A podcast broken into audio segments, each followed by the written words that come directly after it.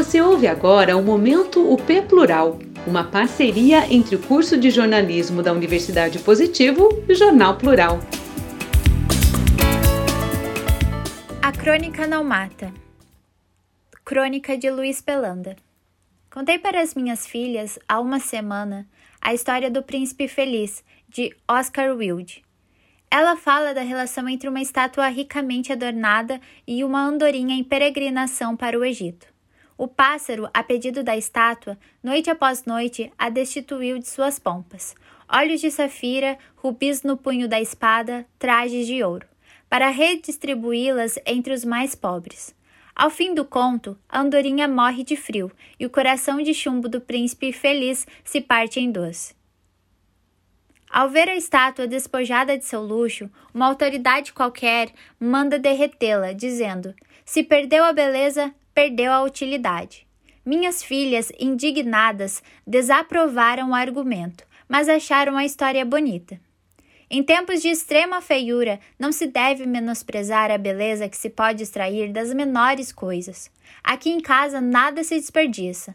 Dia desses, uma varejeira posou no topo de uma pirâmide de mimosas na mesa da cozinha.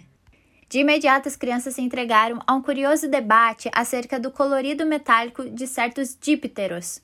Qual mosca, afinal, seria a mais bela? A de bunda azul, a de bunda dourada, a de bunda verde, a de bunda vermelha? Todas foram muito bem avaliadas, mas coube a minha caçula proferir a austera sentença final. Prefiro mesmo a de bunda esmagada. Levei minha filha mais velha a um rápido passeio dominical. É preciso exercitar as pernas, principalmente aquelas que ainda têm muito que crescer. Saímos mascarados bem cedo, as calçadas vazias, e na Rua Maria Clara avistamos algo que de longe se assemelhava a uma mulher desmaiada. Mas não, impressão nossa. Era só um manequim de plástico feminino caído junto ao muro do cemitério luterano. Suas mãos haviam sido amarradas entre os joelhos. Tudo naquela imensa boneca era horror, nudez e imobilidade. Olhei para minha filha sem saber o que dizer, e ela olhou para o céu, à procura de uma andorinha. Logo me lembrei de Nelson Rodrigues, para quem apenas o rosto humano seria indecente. Poderíamos todos andar nus pela cidade sem problema algum, desde que escondêssemos a cara. Hoje, mais do que nunca, o brasileiro desmascarado é um devasso, um perverso. A crônica não mata, não canso de repetir, mas trata sim de assassinos e de suas vítimas.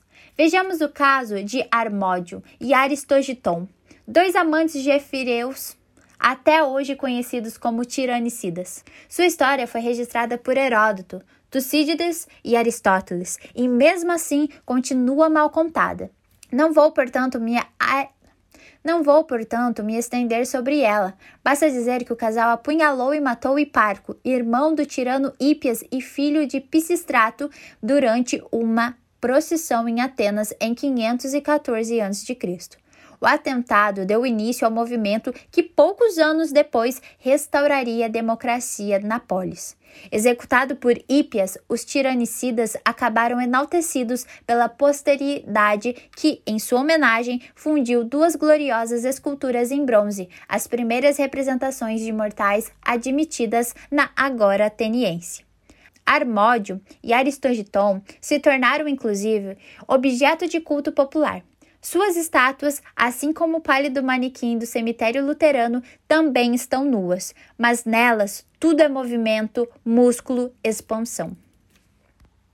Leio no jornal que certo príncipe Emanuel de Liechtenstein pediu ao Ministério do Meio Ambiente romeno uma autorização para ir àquele país matar a tiros uma ursa que vinha causando problemas aos agricultores locais. Obtida a licença, o príncipe e seu séquito partiram para a Romênia. Imagino que excitados pela perspectiva de balear à distância um grande animal desarmado. E foi isso que fizeram. O príncipe, no entanto, não alvejou a ursa que teria o controverso direito. Matou, não se sabe se por engano ou interesse esportivo, o maior urso da Europa. Arthur, como era chamado, morreu a 13 de março de 2021, aos 17 anos. Sua Alteza voltou para casa levando o cadáver, mas sabe-se que também morrerá um dia e que os cronistas então falarão de sua morte em termos obsequiosamente burocráticos, à altura de sua nulidade.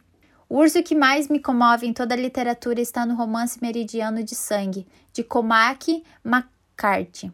Ele aparece de crinolina, quase no fim do livro, dançando num salão ao som de um realejo. Irrompe uma briga e, devido a uma desinteligência qualquer, alguém puxa um revólver e o fere na barriga. Acho que duas vezes. Condicionado, o animal ainda tenta concluir seu número e continua a rodopiar enquanto sangra e se lamenta, mas não resiste e acaba morrendo em plena ribalta.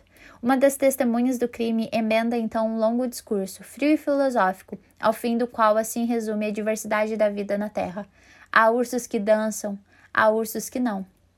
Ainda criança, conheci um homem de boa fama, já velho, que vivia às margens da BR-116. Certa vez, uma carreta estacionou diante de seu sítio. Dela desembarcou um sujeito carregando uma caixa de papelão. Lá dentro, uma preguiça agonizava. O caminhoneiro contou que a comprara no norte e que planejava dá-la de presente aos filhos pequenos no Rio Grande do Sul. O bicho, porém, estava morrendo. Recusava comida, não aceitava nada que lhe desse, nem sequer uma banana. Abre aspas. Num posto de gasolina, fecha aspas, explicou-se o caminhoneiro. Me, abre aspas. Me disseram que procurasse o senhor, fecha aspas.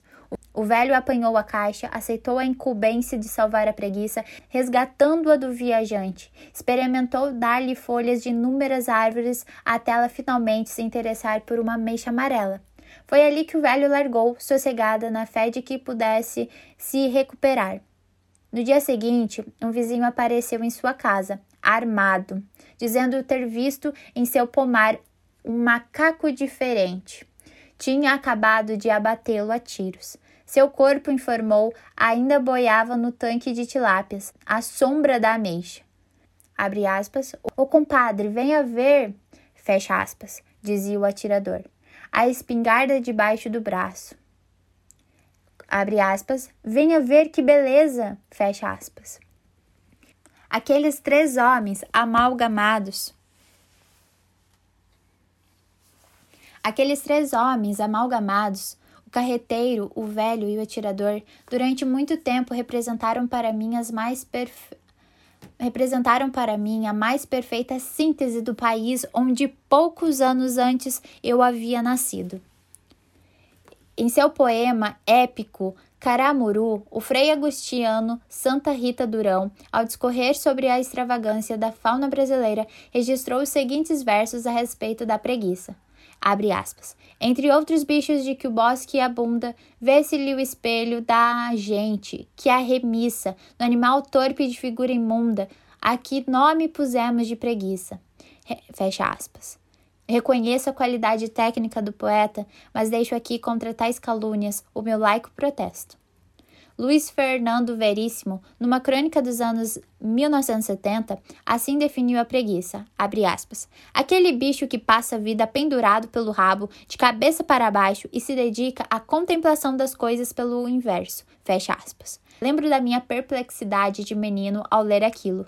Mas como? As preguiças não têm rabos prenseis, e sim um cotoco mínimo, incapaz de agarrar-se a qualquer coisa. Como um escritor podia não saber daquilo se eu, uma criança, já sabia?